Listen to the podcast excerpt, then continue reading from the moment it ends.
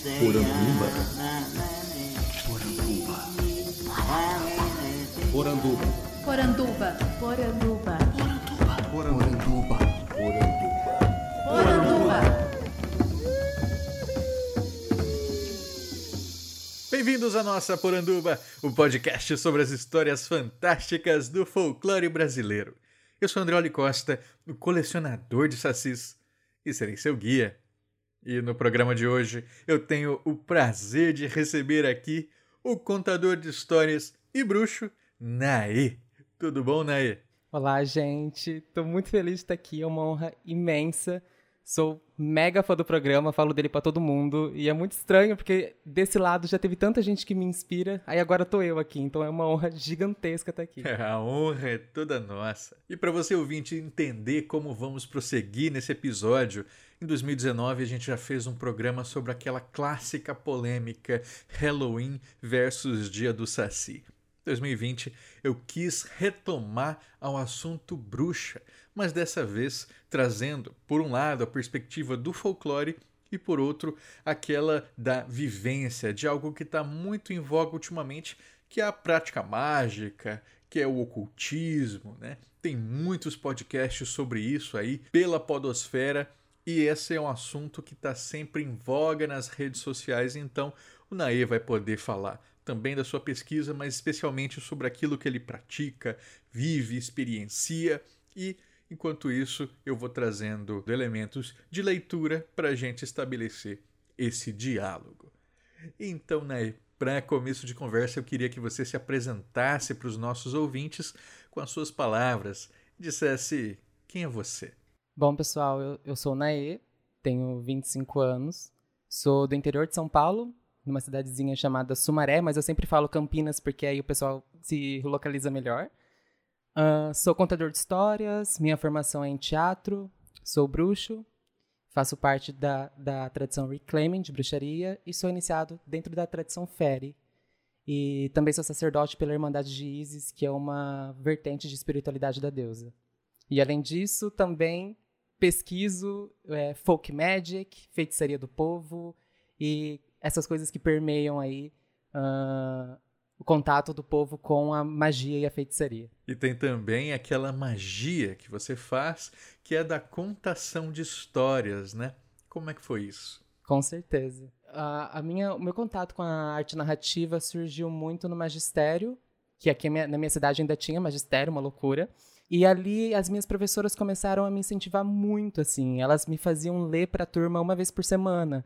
Elas me tacaram vários contos e várias histórias. E foi aí que eu comecei a ter contato. E eu comecei a me apaixonar muito por essa arte, que, para mim, aprendi com a Regina Machado, maravilhosa, que esteve aqui no programa, que é a arte da presentificação, né? É um ato de estar presente e dar um presente para alguém também, que é a história que você vai narrar e contar. E, e depois do magistério fui atrás do, do teatro para me munir de conhecimentos práticos e teóricos e, e agora eu estou nessa pesquisa aí, estou bem no comecinho ainda, caminhando a passos lentos nessa arte de contação de história, mas é uma arte que me envolve que com certeza é o que eu quero seguir e levar para frente. Maravilha.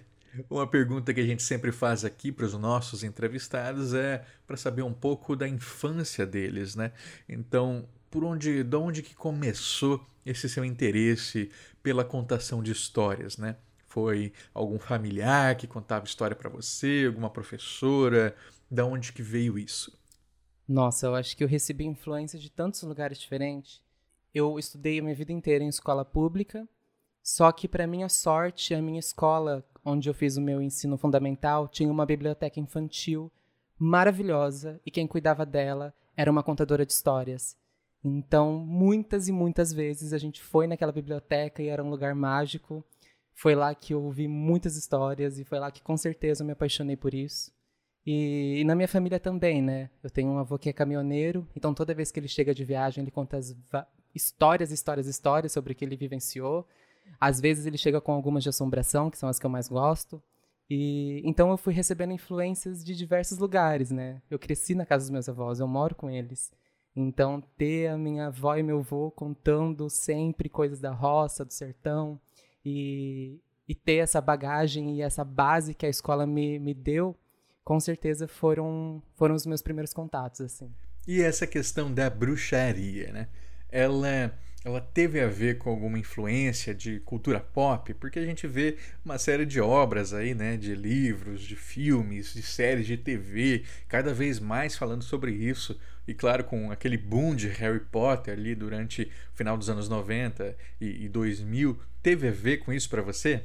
Ah, essa pergunta é muito doida. Foi, foi na minha adolescência, né? Que aquele, aquela coisa de adolescente rebelde, que, que quer fazer várias questões e questionar tudo. E eu lembro que eu me sentia muito atraído pela obra do Rick Riordan, que é o Percy Jackson. Eu me sentia muito atraído por aquilo de alguma forma que eu não sabia explicar, mas algo fazia eu ter vontade de ler e, e parecia quase como uma voz sussurrando assim, sabe? Tipo, leia-me, leia-me. e, e eu lembro que eu comprei o livro e eu li assim em dois dias. E foi aí que eu comecei a questionar muito a questão de deuses e a questão de divindades.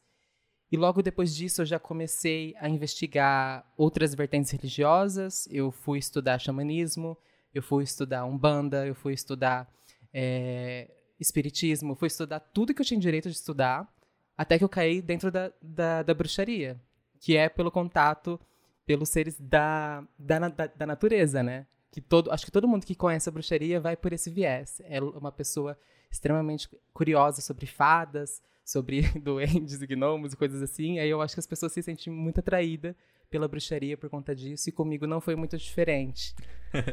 e, e uma, uma, outra coisa que eu me lembro também é daquelas revistas Wicca, sabe? Eu via muita gente na adolescência andando com elas. Esse esoterismo né, da Wicca tem a ver com essa bruxaria que você fala? Tem e não tem, eu acho, porque de fato a bruxaria ela trabalha né, com os espíritos que existem dentro da, da natureza. Só que isso eu acho que é um assunto que eu vou, eu vou falar aqui em algum momento, né? Porque eu, eu adoro militar em cima disso, que é sobre como a gente sempre olha pro, pelos seres de, de fora, pelos seres europeus, e a gente nunca olha para os seres da nossa terra, né?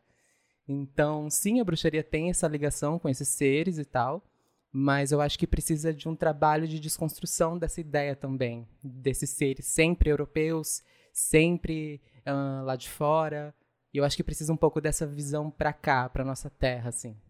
Então, a bem dizer, essa iniciação sua, ela parece ter sido muito autodidata, né? Total. Eu fui primeiro lendo tudo que eu tinha à disposição, eu fui vendo vídeos, aí eu fui praticando, fiz muita coisa errada, muita cagada, até que eu falei, não, eu preciso de pessoas que entendam para me ensinar. Assim, eu fui jogando nomes no Facebook que eu associava à bruxaria, e aí eu encontrei umas pessoas e me tornei amigo delas. e elas foram me ensinando algumas coisinhas. Até que, de fato, eu encontrei a tradição, as tradições que faço parte, mas isso foi só em 2017. Então, demorou um tempinho aí, foi um tempo bem autodidata, assim, bem solitário, né, que a gente chama, o caminho solitário da bruxa.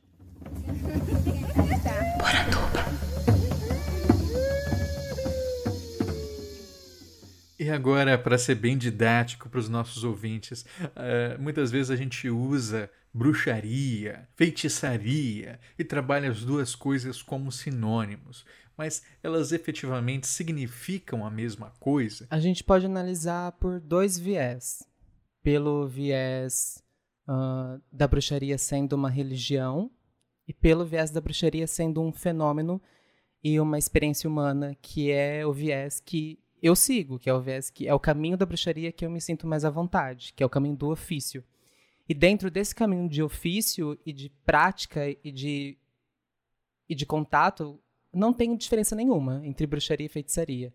Dentro desse caminho mais tradicional, entre aspas, dessa, dessa bruxaria mais terra, mais contato com o espírito, mais estática, não tem diferença alguma feitiçaria de bruxaria.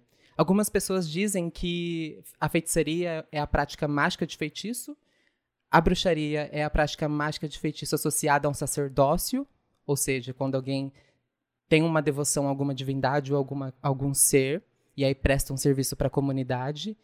E os magos e a magia são pessoas mais ligadas a estudos ocultistas e coisas assim. Então, se eu já vi muita gente classificando dessa forma, e não é uma classificação errada, só que no meu ver é, a bruxaria e a feitiçaria andam muito juntas e às vezes elas nem se separam. Uma coisa que eu vi, né, fazendo a pesquisa para essa pauta, é que tem pessoas que fazem a distinção entre bruxaria e feitiçaria pela questão da intenção. Né? Então, a feitiçaria seria ter a intenção de fazer o ato mágico, enquanto a bruxaria você faz o ato de maneira inata. Né? Você pensa uma coisa, pensa mal de uma pessoa e, e aí esse mal acontece. É, só que aí entra bastante em conflito com o programa que a gente fez anteriormente sobre magia simpática, onde na minha pesquisa eu encontro que para que um ato mágico aconteça é preciso necessariamente que haja intenção. Senão a gente fica que nem aqueles memes né, da internet é, em que uma pessoa ela tá tentando aprender um idioma, tá tentando aprender, sei lá, alemão, e aí pronuncia um negócio errado e invoca uma criatura, né? E não, não é isso. É, a, a, bruxaria também tem muito isso, porque a intenção é a base de toda magia. Então, antes de da magia acontecer, a pessoa imagina ela e tem a intenção de fazer ela, né? Senão ela não acontece. E eu acho que isso serve para todos, todas as vertentes que envolvem magia e feitiçaria. E agora o, básico do básico. O que é magia? Nossa, eu acho que essa pergunta eu vou me fazer pro resto da minha vida e eu vou encontrar várias respostas diferentes. Mas eu encaro a magia como o ato de mudar a realidade a partir da sua vontade, da sua intenção. Então é o ato de você mover os pauzinhos do seu destino a partir da sua intenção e da sua vontade perante ele. Eu acho que eu consigo definir dessa maneira, assim. O ouvinte pode estar tá até achando estranho a gente estar tá discutindo magia dessa forma aqui, mas, gente, magia é um tema que interessa a antropologia, a sociologia há muito tempo. E, assim, você não precisa acreditar na magia. É, acreditar que é possível fazer magia, mas pessoas acreditam, e se pessoas acreditam e fazem ou deixam de fazer coisas por causa disso, né? Então aí está um elemento que merece sim ser estudado, ser evidenciado. Sim. E o próprio Malinowski, né? Ele tem uma frase que depois muitos ocultistas vão usar também, que a magia é um conjunto de ações para chegar a um fim. Ao cabo de tudo, nós temos a magia enquanto uma técnica. Com né? certeza. Né? Enquanto aquilo que vai servir para transformar a natureza e transformando a natureza, criando uma esfera mais interessante, mais habitável, mais é, valiosa para o indivíduo.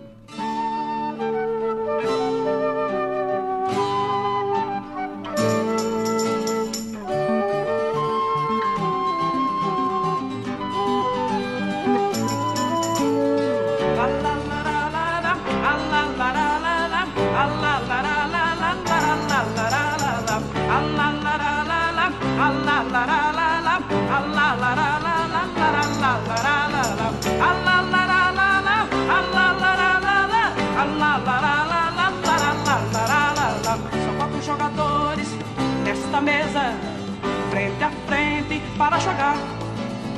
Só quatro cabas de beia no desafio do jogo da bruxa em noite de lua cheia. São quatro jogadores nesta mesa, dando as cartas no jogo surdo da vida.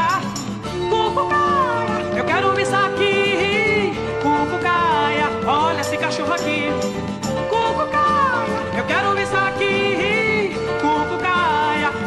Cachorro aqui.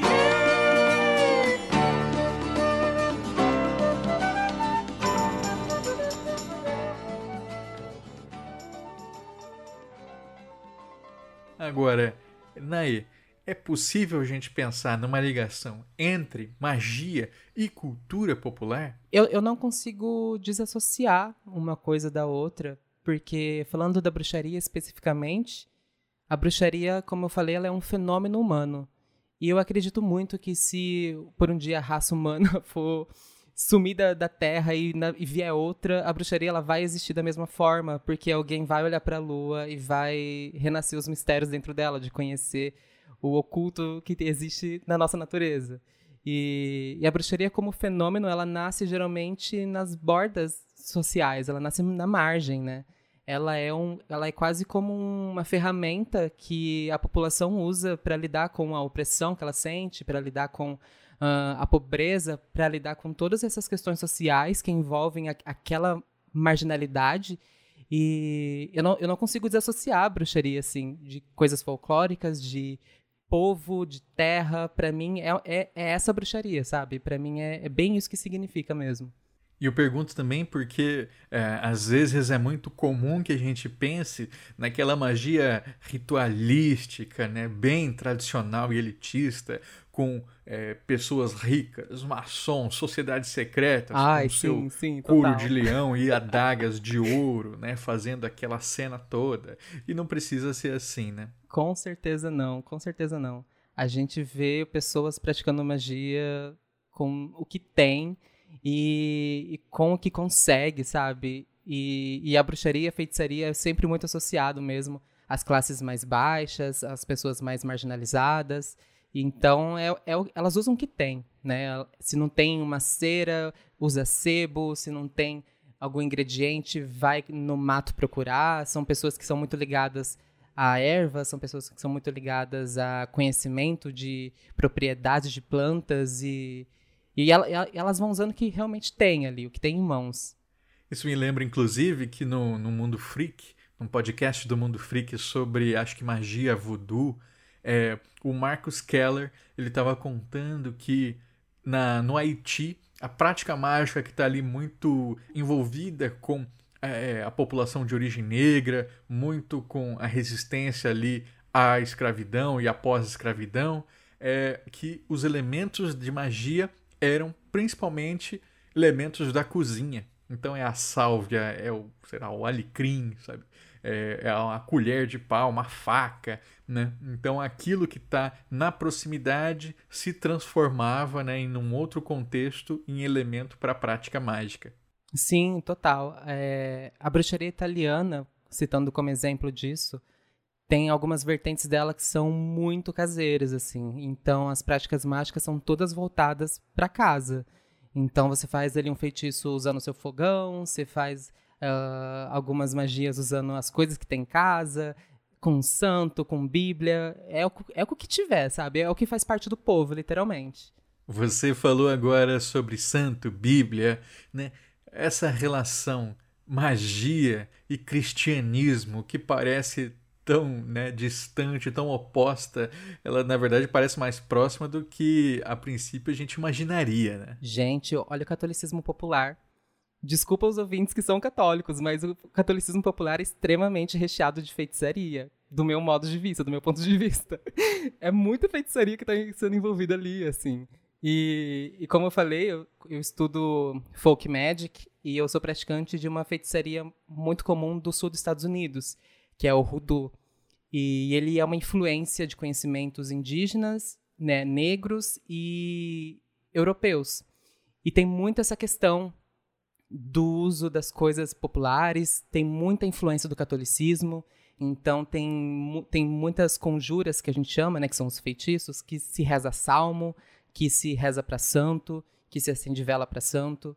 E aqui no Brasil a gente consegue encontrar muita coisa parecida também, né? Uh, as práticas mágicas que, benze que, as benzedeiras fazem, por exemplo, eu vejo muito associado a esse tipo de magia. Uh, para elas, se você virar para elas e falar que elas estão fazendo magia, nossa, elas rezam um terço ali na sua frente, mas do ponto de vista mais prático e, e mais teórico, é de fato uma, uma, um ato mágico, né? curar alguém e bem dizer alguém é um fato, um ato mágico, assim. E, e é muito disso, assim, então. É, eu vejo que as coisas, elas são conectadas e elas são... Uh, uma acaba entrando no viés da outra, assim. E, de fato, o catolicismo influenciou muita coisa dentro da feitiçaria e da bruxaria. Sabe que aqui em Porto Alegre, na URGS, tem uma tese muito interessante lá na antropologia social feita pela Susana de Azevedo Araújo.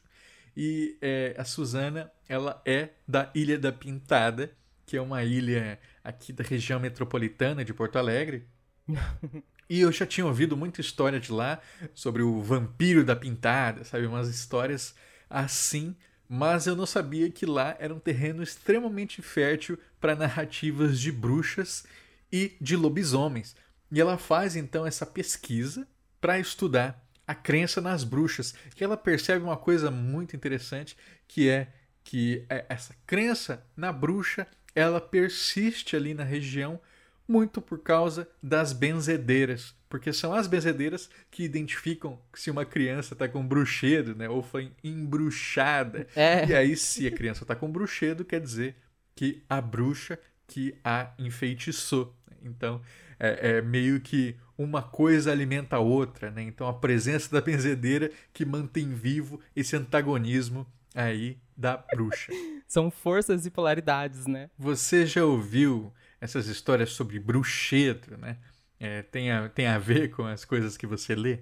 Já ouvi falar, mas é, eu vi muito associado a mal olhado, eu vi muito. Aqui na minha região é muito associado a, a, a inveja, mal olhado e a coisas assim. Isso, mal olhado, bruxedo é meio que a mesma coisa, assim. Isso afeta muito crianças pequenas, né? Por isso que é comum que é, os pais não deixem, né? Não mostrem, evitem mostrar ali as crianças pequenas para evitar esse mal olhado, né? Que não precisa necessariamente vir de uma bruxa, pode vir de uma pessoa muito invejosa, né? Que vai acabar ali causando algum mal para aquela criança. E no caso da bruxa mesmo, né, tem uma série de elementos ali de proteção para evitar esse mal olhado, esse bruxedo contra a criança. O Câmara Cascudo mesmo levanta alguns, né?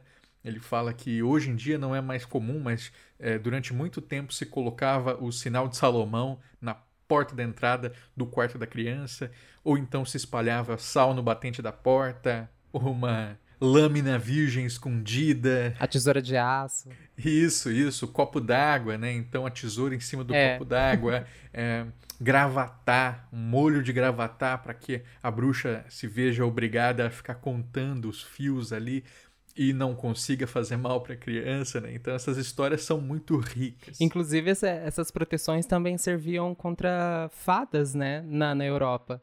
A, a tesoura de aço era uma, era uma proteção típica para as fadas não roubarem as crianças, assim. Então, essa ligação da fada com a bruxa, mais uma vez, se conecta ali. Legal, legal. E você conhece mais alguma proteção que o pessoal costuma falar? Eu já vi já alho na porta, potes com pregos enterrados debaixo da, da entrada da casa, potes com muitos pregos enferrujados dentro e daí colocar água, que o pessoal chama de água de guerra. Símbolos embaixo do tapete, porque aí a bruxa pisa, ela fica presa. Então são várias armadilhas para a bruxa não chegar perto das crianças. O cascudo, mais uma vez, ele vai levantar o quanto que o aço é usado, o aço ou o ferro, né? Eles são usados para afastar espíritos. Então, normalmente você pega uma faca e usa ela atravessada, né? Então, ou você crava ela no seu barco para afastar Uhum. os maus espíritos, ou você eh, coloca ela atravessada entre os dentes, né? Para que isso afaste criaturas eh, malfazejas. Eh, e da mesma forma a tesoura, né? Você pega a tesoura e, e muito benzimento vai cortando ali, como se estivesse cortando o mal, né? Ou então eh, deixa a tesoura em cruz para aí capturar a bruxa, capturar o demônio. Aham, Ou então pinga o azeite na água e corta o azeite, o fio do azeite. E, e esses amuletos, eles são, eles são, mais uma vez, repetindo, eles são muito ligados também à proteção de fadas e seres que existem na, na, na nossa natureza, né? Então, você vai encontrar essas mesmas questões protegendo tantas bruxas quanto seres. Não é à toa que muita gente de dentro da, da bruxaria fala que as fadas são é, alérgicas ao ferro. Eu, eu, não, eu acho isso uma, uma baboseira, né? Mas tem pessoas que, que veem dessa forma e se o simbólico para ela funciona, para mim não vejo problema nenhum.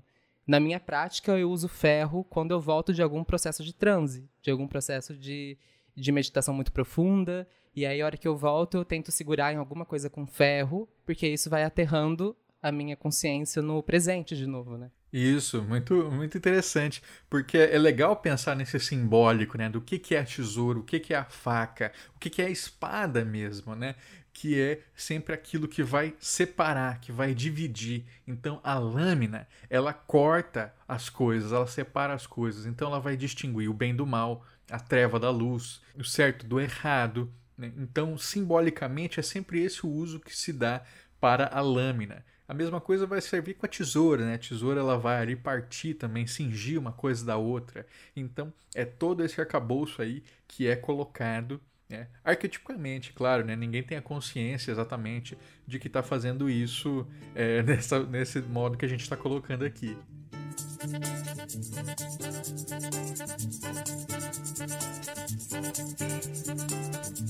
Agora não pergunto mais aonde vai a estrada. Agora não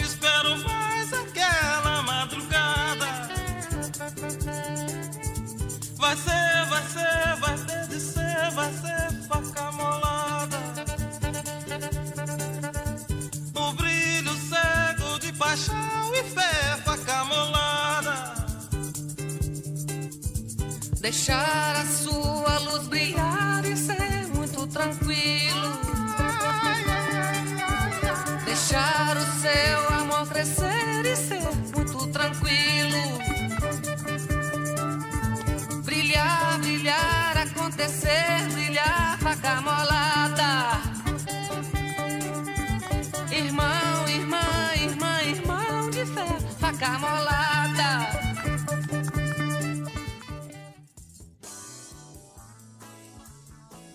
E você que é um magista, né, que se apresenta inclusive como bruxa, é ofensivo você ouvir que a bruxa causa bruxedo, a bruxa ela enfeitiça crianças, ela traz um mal olhado. É, Isso é ofensivo para você? Eu acho que já foi muito. Eu vejo que hoje as pessoas elas estão reinven- reinventando o termo, elas estão se apropriando do termo, né?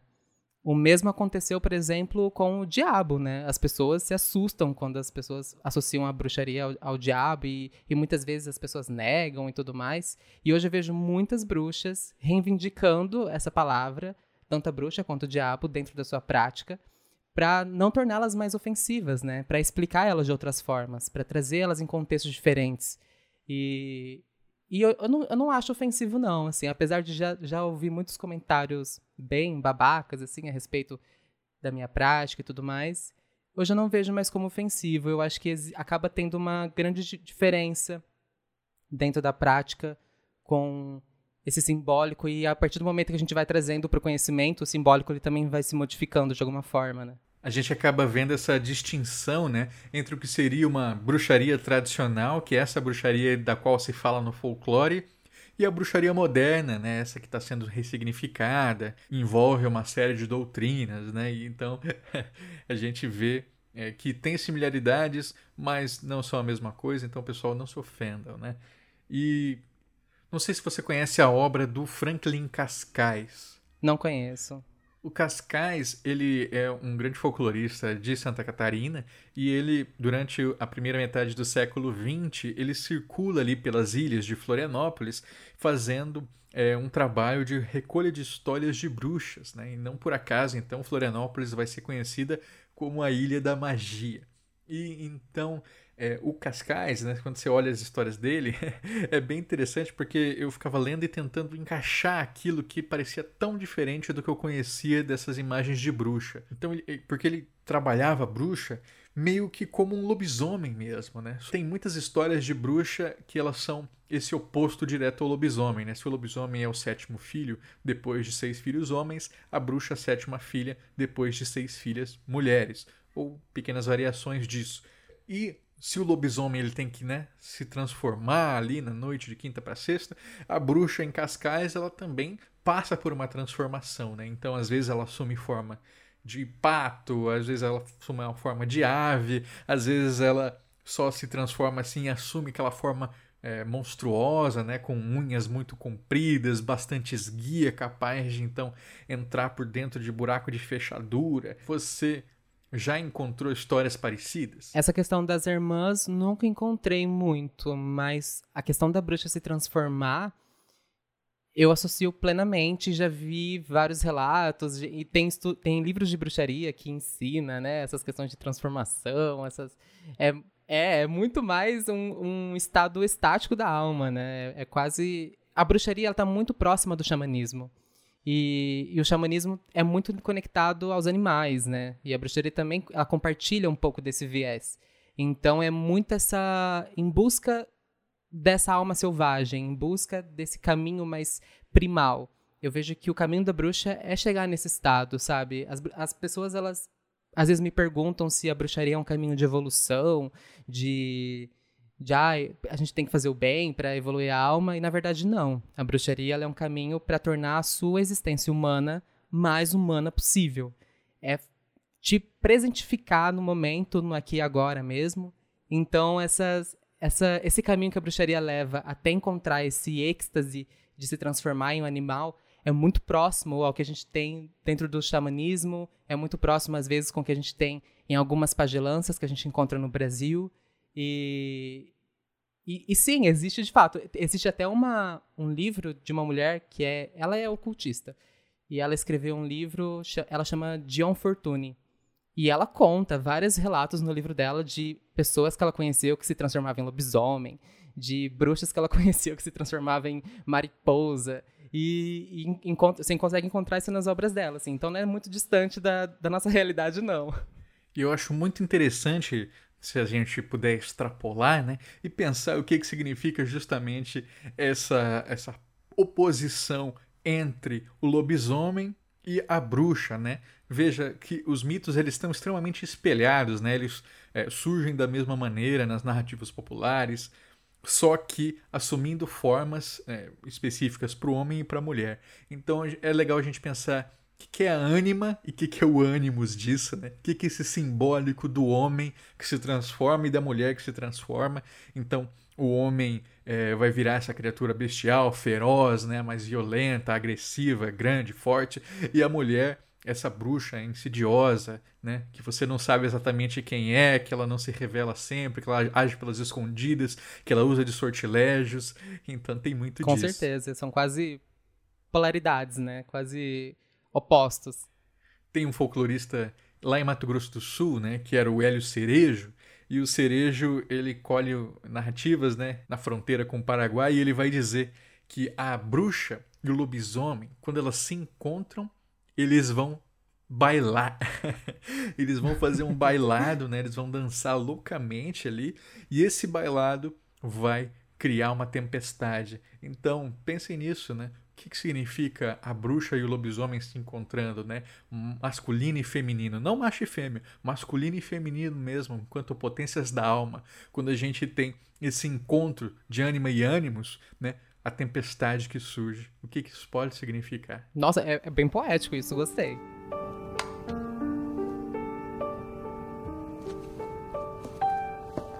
Ah, feiticeiro existia muito aqui. Aí isso era daquele tempo que meu pai era, era vivo. Eles tinham canoa ali no rancho, sabe? Todo dia as canoas dele viviam para baixo, para cima. Ele disse, desse que eu vou, vou, vou, saber o que é.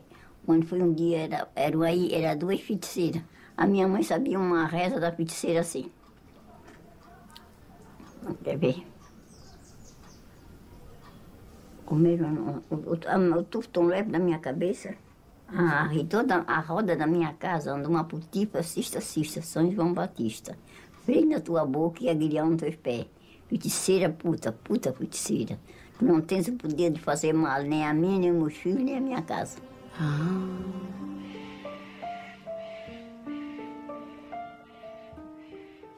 Agora entrando mais diretamente na sua prática, né? Eu queria ah, saber qual que é a ligação que você faz e que é possível ser feita entre esses seres do nosso folclore e a bruxaria. Dentro do meu caminho existe um lore que é transmitido oralmente, assim, e que eu recebi e que eu transmito ele para outras bruxas, que é sobre o nascimento da bruxa, como uma alguém se torna bruxa.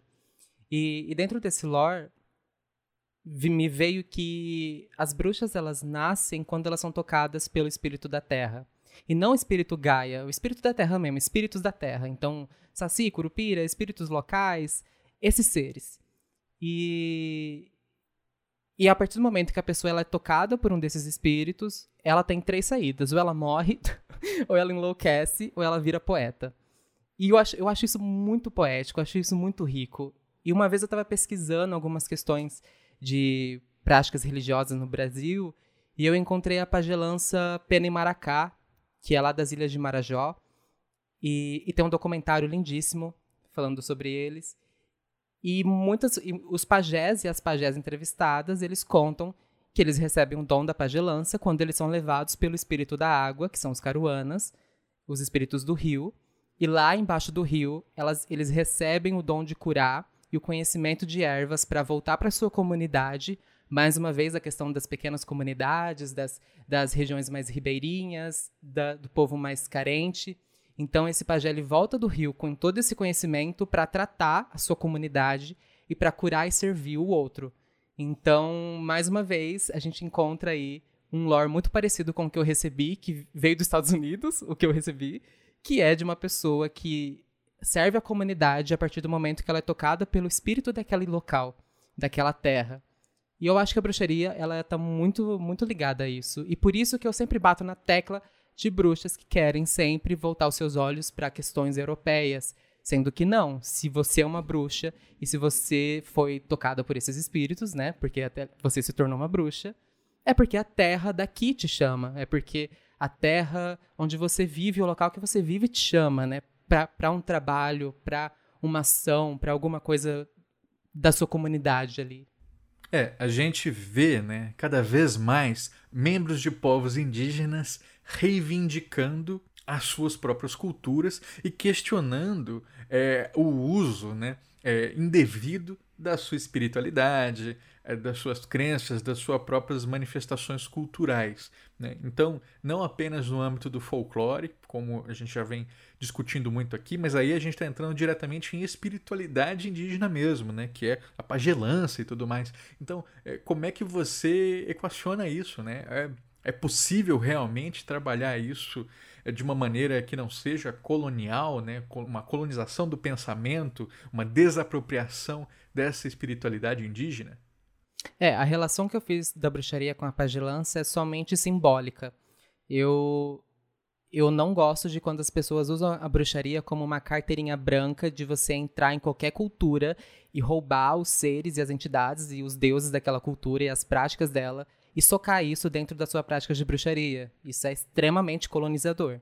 Então, muitas vezes eu, eu, as pessoas elas me procuram e falam: Nossa, Naí, como que você chama os deuses brasileiros? E aí eu já fico, me dá 3 mil tipos de treco, né? Eu já falo: Deus brasileiro não, deuses indígenas. E aí as pessoas ficam: Como que você chama eles pro seu ritual? Como que você não sei o que lá? E eu falo: Eu não chamo. Esses, esses, esses deuses e essas divindades têm cultos vivos ainda. Porque raios eu vou chamar eles para o meu círculo de bruxaria, sabe? É muita audácia do ser humano, eu acho que é muito egocentrismo achar que a divindade indígena de uma comunidade incrível tá precisando ir para um círculo mágico no, na capital de São Paulo, sabe? É, é, muito desconexo isso. Então, eu vejo de, de, algumas formas. Eu acho que trabalhar com os espíritos da, da nossa terra, e aí eu falo os folclóricos, que já está no nosso imaginário, que já está presente no nosso folclore, no nosso saber, eu acho extremamente válido e eu acho extremamente saudável. Até porque a bruxa ela tá ouvindo a, a voz desses espíritos.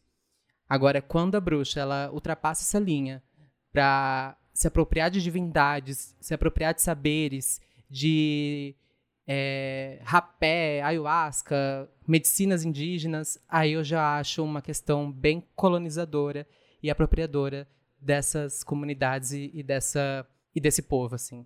E eu vou, vou, citar um sonho agora que eu tive, que é algo bem empírico e bem simbólico, mas que eu acho que exemplifica muito esse cuidado com essas coisas. Eu tinha uma, uma bisavó indígena e, e eu tive um sonho muito profundo, porque dentro da, da minha prática de bruxaria eu tenho um culto aos ancestrais muito forte.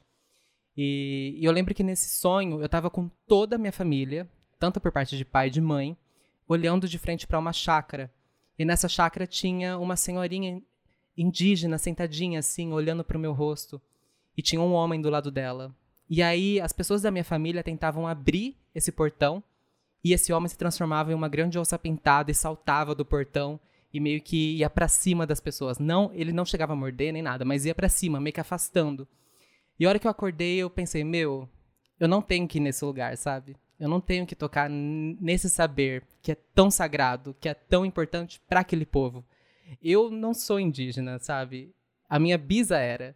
E, e é, e, é, muito importante eu, enquanto uma pessoa branca, entender que esse lugar é sagrado e que eu não preciso invadir ele com uma desculpa de, ah, eu vou cultuar meus ancestrais, eu vou não sei o quê. Você pode cultuar de mil uma formas, né? Você não precisa fazer uso daquela comunidade, você não- você não precisa fazer uso daqueles conhecimentos que é tão sagrado para aquele povo, né?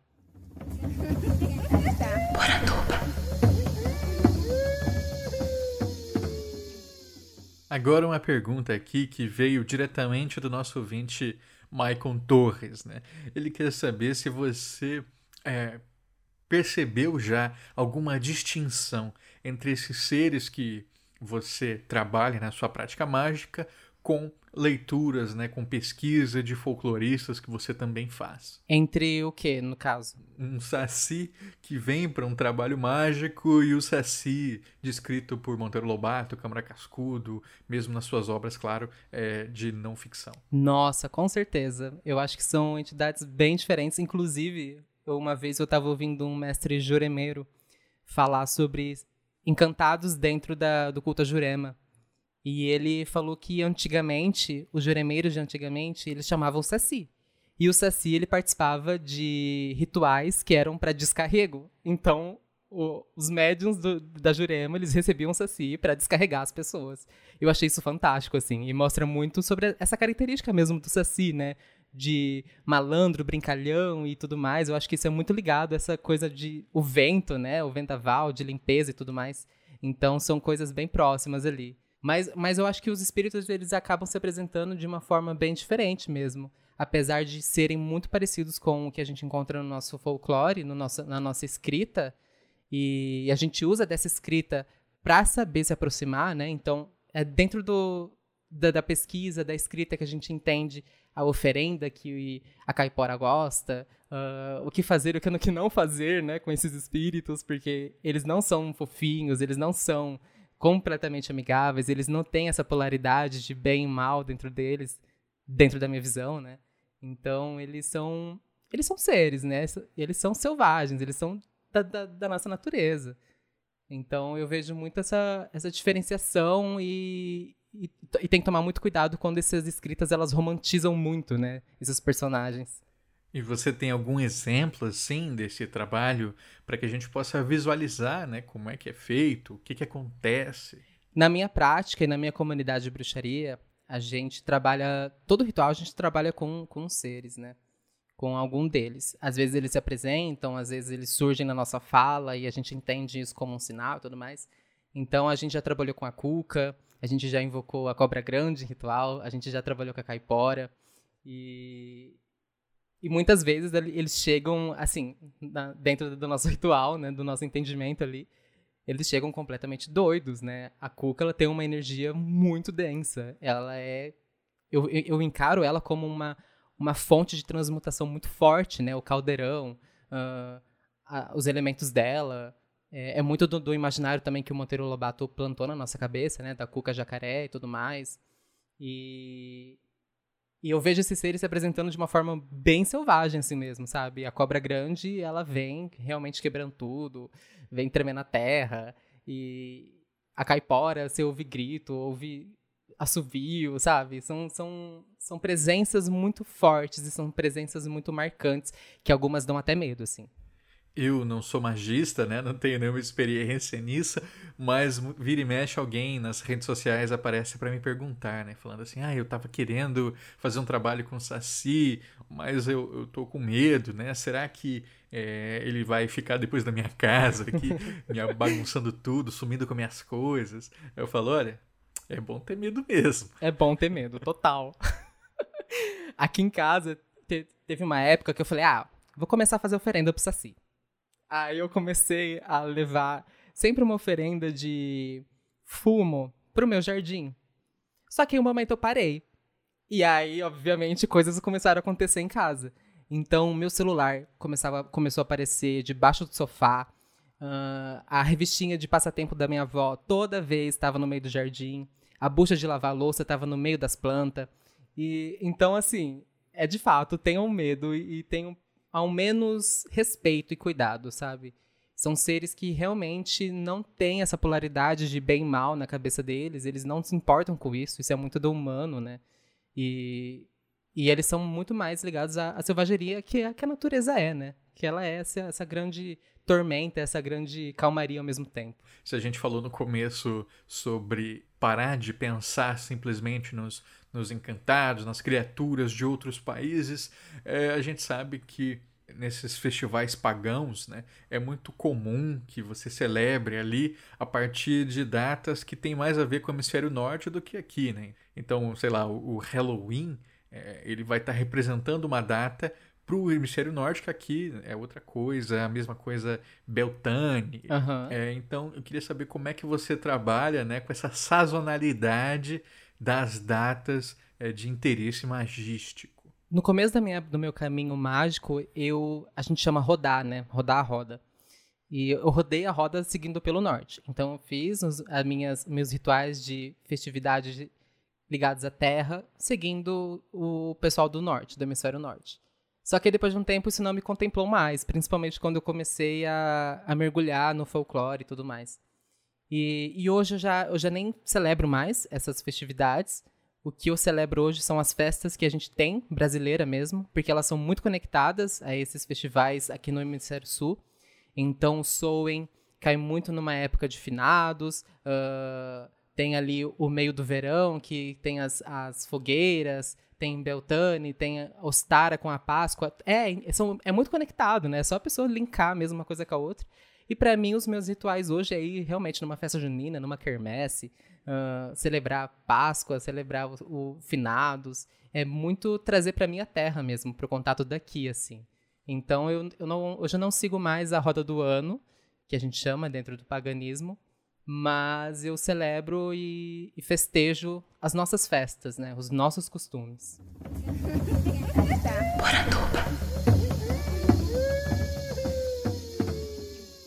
Para a gente se encaminhar para o final, então, uma questão que não pode ficar de fora sempre que se fala em bruxa é a questão da Inquisição. Inclusive, lá no nosso grupo de apoiadores do podcast, muita gente pediu para eu te fazer essa pergunta né, sobre a Inquisição então, afinal de contas, tivemos Inquisição no Brasil? Você sabe alguma coisa sobre isso? Teve. Inclusive, tem alguns livros e algumas pesquisas que mostram isso, os dados, né? Tem um livro chamado O Diabo na Terra de Santa Cruz, escrito pela Laura, se eu não me engano, o nome dela Laura Mello, que é, saiu lá pelos anos 80, pela década de 80 ali, e ele retrata sobre esse processo do Brasil colônia e sobre as práticas de feitiçaria que aconteciam nessa época. E, e, a minha pesquisa ela foi meio que se guiando, eu fui pegando todos os, esses mestrados, essas pesquisas científicas que eu entrava na internet e fui lendo muita coisa, muito para entender da prática mágica, não muito para ler sobre a Inquisição.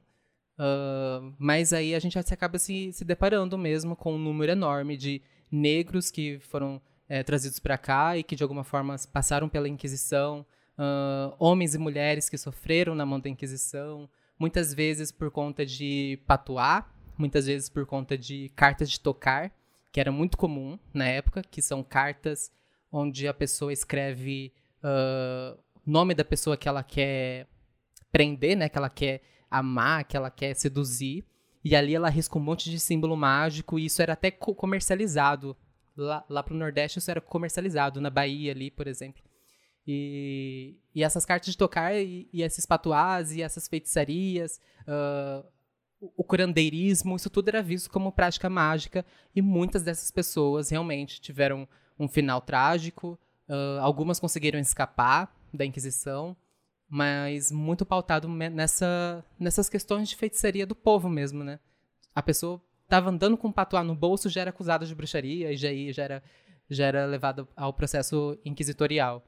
Acho que é legal também falar para o pessoal que é importante termos em perspectiva que essa imagem que a gente tem da Inquisição queimando bruxas à torta direita, né? É, não era bem assim, né? Uhum. É, não havia milhares de fogueiras, não foi um holocausto, mas houve sim essa prática, inclusive no Brasil, com essa, essa execução na fogueira, né? uma coisa extremamente trágica, especialmente ali séculos 17 e 18. Muitos desses casos investigados pela Inquisição aconteciam com mulheres estrangeiras e que, por é, algum motivo, né, elas eram vistas é, com maus olhos pela comunidade, normalmente ali por acusações de, de, que elas eram promíscuas, ou eram prostitutas, ou eram sexualizadas demais, né? Então isso acaba, claro, misturando ali muito de como a mulher era vista na sociedade com esse outcast aí, né? Esse, esse, essa pessoa que é estrangeira, que é pobre, é, enfim, tudo isso vai virando esse grande arcabouço de preconceitos. Uhum, total. E citando aqui alguns casos, né?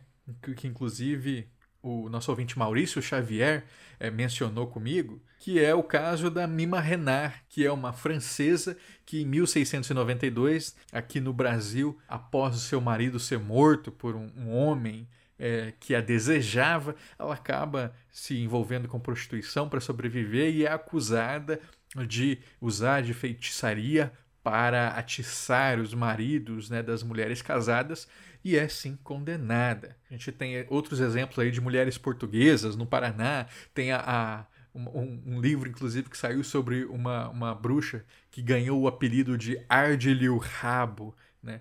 Porque também tinha todo esse negócio de fogosidade e tal, que era super mal visto. E o caso da Luísa Pinta, uhum. que é uma angolana que morreu em Minas Gerais, que era uma negra é uma negra forra, né? Ela conseguiu a sua liberdade, ela tinha já a sua terra, ela ela estava numa outra situação e, ao que parece, ela atendia, ela fazia alguns conselhos para pessoas e isso foi é, usado por padres que queriam se promover para atacá-la, né? Então ela foi condenada por curandeirismo e queimada viva. E que, que ainda tá, tem reflexos até hoje, né? A gente vê o tanto de intolerância religiosa que a gente sofre e que a gente vê acontecendo na nossa terra. Assim. Pois é, e um último caso que eu queria lembrar aqui também, né, que é muito trágico, é o da Fabiana Maria de Jesus, que em 2014 foi acusada de ser uma bruxa e perseguida pela população e espancada, né? Foram mais de 100 pessoas envolvidas nessa condenação pública muito triste. Ela veio a falecer. É, isso marcou demais esse nosso país, né, da fake news, da ignorância, da intolerância e como que boato pode acabar literalmente com a vida de alguém, né, fisicamente, inclusive, com a vida de alguém.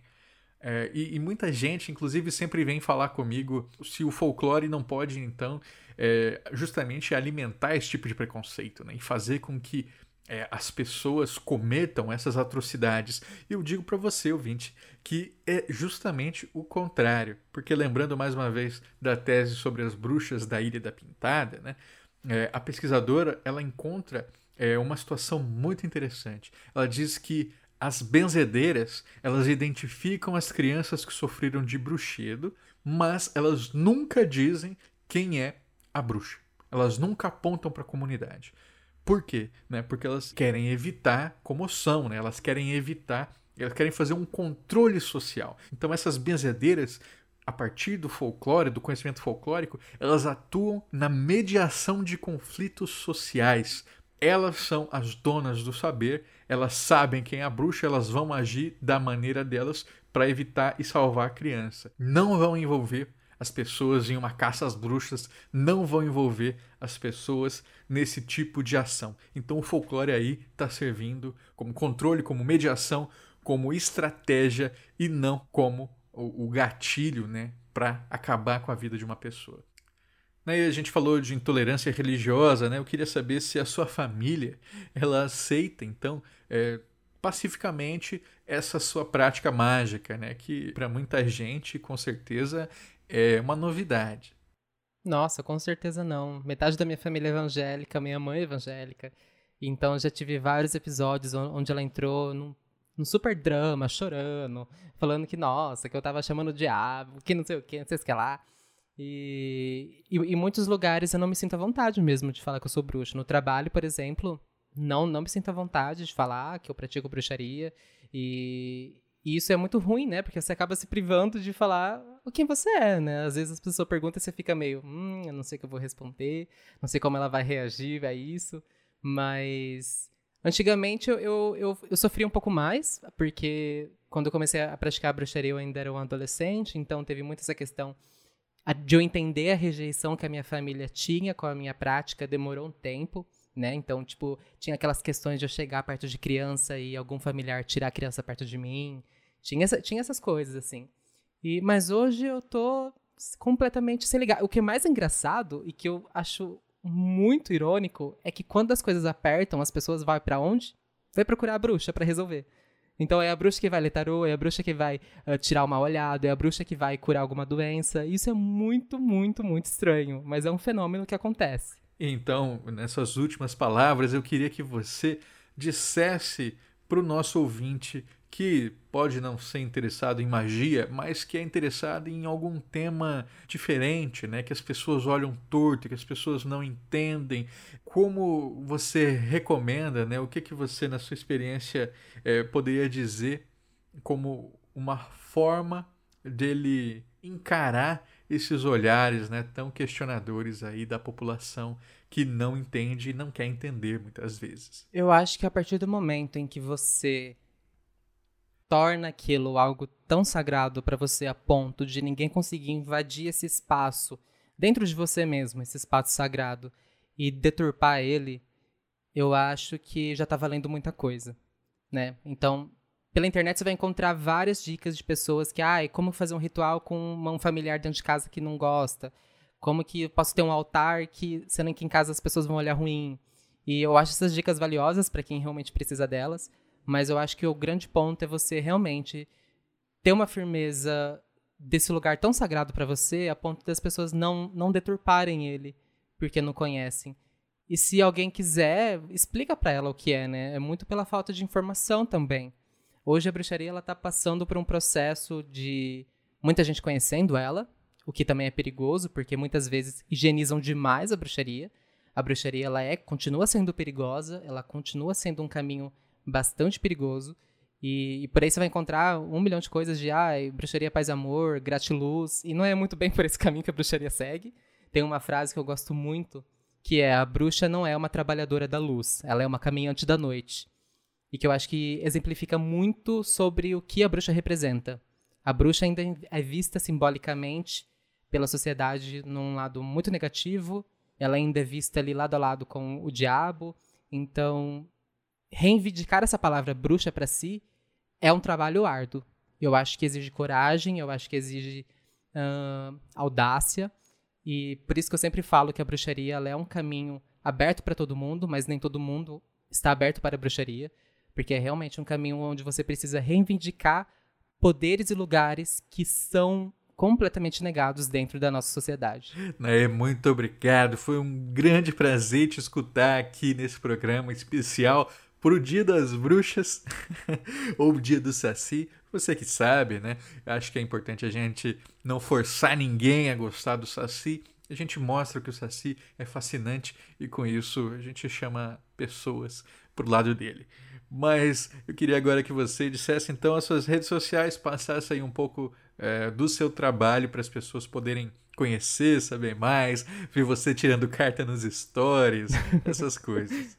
Bem, tem o meu Instagram, Naesalatim, com um M no final. É, meu Instagram de contação de história é Naeobardo. Tem também o, o, a página do Facebook, o site e o Instagram da minha Tradição de Bruxaria, onde a gente sempre está falando de folclore de alguma forma, que é a Reclaiming, Reclaiming Brasil. E eu queria muito recomendar um trabalho de uma pessoa que eu conheço aqui no Brasil, que faz um trabalho incrível sobre paganismo piaga, paganismo do Piauí, que é o Rafael ele, ele criou uma vila pagã no Piauí e ele trabalha arduamente com seres folclóricos, com uh, caiporas, tem altar para todo mundo lá, é um trabalho maravilhoso. Nossa, é, é, incrível o trabalho dele. Tem um livro dele maravilhoso chamado Mitologia Piaga, e ele fala lá como invocar a caipora, como invocar esses seres aí. E eu acho esse trabalho maravilhoso. Então, ele a página dele chama Vila Pagã, e é um trabalho que eu recomendo muito assim, muito incrível mesmo.